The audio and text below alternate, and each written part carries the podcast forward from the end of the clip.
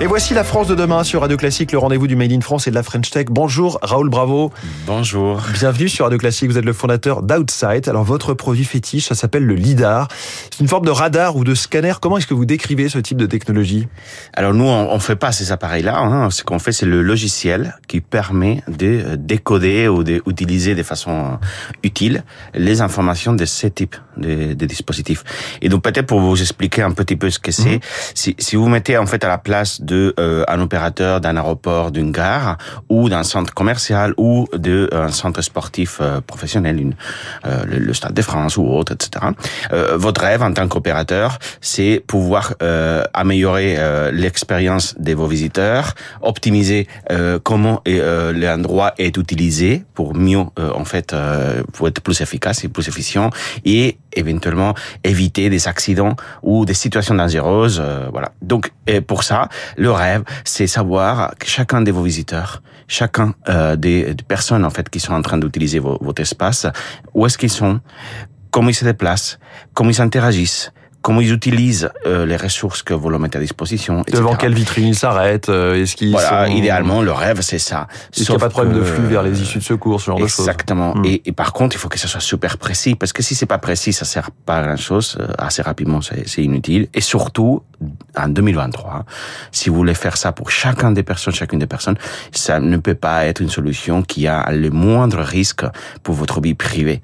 C'est pas possible, c'est pas acceptable. Donc on l'explique, c'est pas du tout de la reconnaissance faciale. le lidar, si je dois expliquer en quelques mots, c'est comme une caméra, mais qui ne verrait pas le, une image, qui verrait plutôt la représentation 3D, de ce qui se passe autour d'elle, qui est capable, un, un scanner, hein, qui est capable de, de, cartographier en permanence, en temps réel, toute la, la 3D autour d'elle, tout le, relief des choses. Exactement. Et donc les personnes qui détectent que c'est une personne, mais qui ne voient pas son visage en tant que Exactement. Dans tout ce, que je viens de dire, euh, on a l'impression que les caméras euh, déjà peuvent le faire. Non, une caméra ne peut pas savoir de façon précise où est-ce que vous êtes hmm. euh, et elle ne peut pas effectivement ralentir de, de, de façon, on va dire, euh, inhérente votre euh, vie privée parce qu'elle est en train de capter une image que est reconnaissable à un moment donné.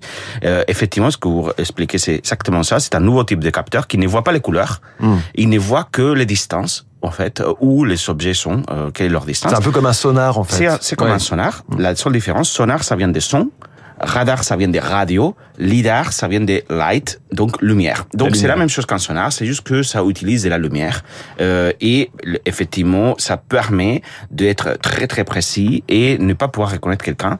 Mais pour les scénarios dont je viens de vous expliquer, c'est-à-dire optimiser les lieux, euh, sécuriser, etc., vous n'avez pas besoin de savoir qui c'est vous n'avez pas besoin de savoir le euh, milliers et les milliers de voyageurs de, euh, de Charles de Gaulle, d'Orly ou autres, euh, qui sont avec un nom et un prénom. Ce qui vous intéresse, c'est ce que hmm. je viens de dire, comment ils utilisent l'endroit. Alors, on a beaucoup entendu parler du LIDAR ces dernières années dans la voiture autonome, hein, la voiture qui se conduit toute seule. Sauf qu'aujourd'hui, Valeo le français continue d'y croire dur comme fer. En revanche, Tesla, depuis toujours mise sur un système basé sur des caméras, et Bosch a récemment annoncé, autre équipementier automobile, hein, qu'il renonçait au lidar dans le cadre de la voiture autonome. Est-ce que euh, cette technologie est menacée? Vous, on a compris que vous étiez sur le logiciel, mais est-ce qu'en amont, il y a un souci avec le lidar? Alors, euh, le, paradoxe, c'est que grâce à la voiture autonome, il y a eu des milliards, des milliers de millions qui ont été investis. Et par contre, moi, euh, en tant qu'expert euh, du sujet depuis de nombreuses années, je ne saurais pas vous dire quand est-ce que la voiture autonome sera quelque chose euh, de, on va dire, suffisamment significatif. En gros, tous les cinq ans, on dit que c'est pour dans voilà, ans. personne ne sait, en fait, en réalité.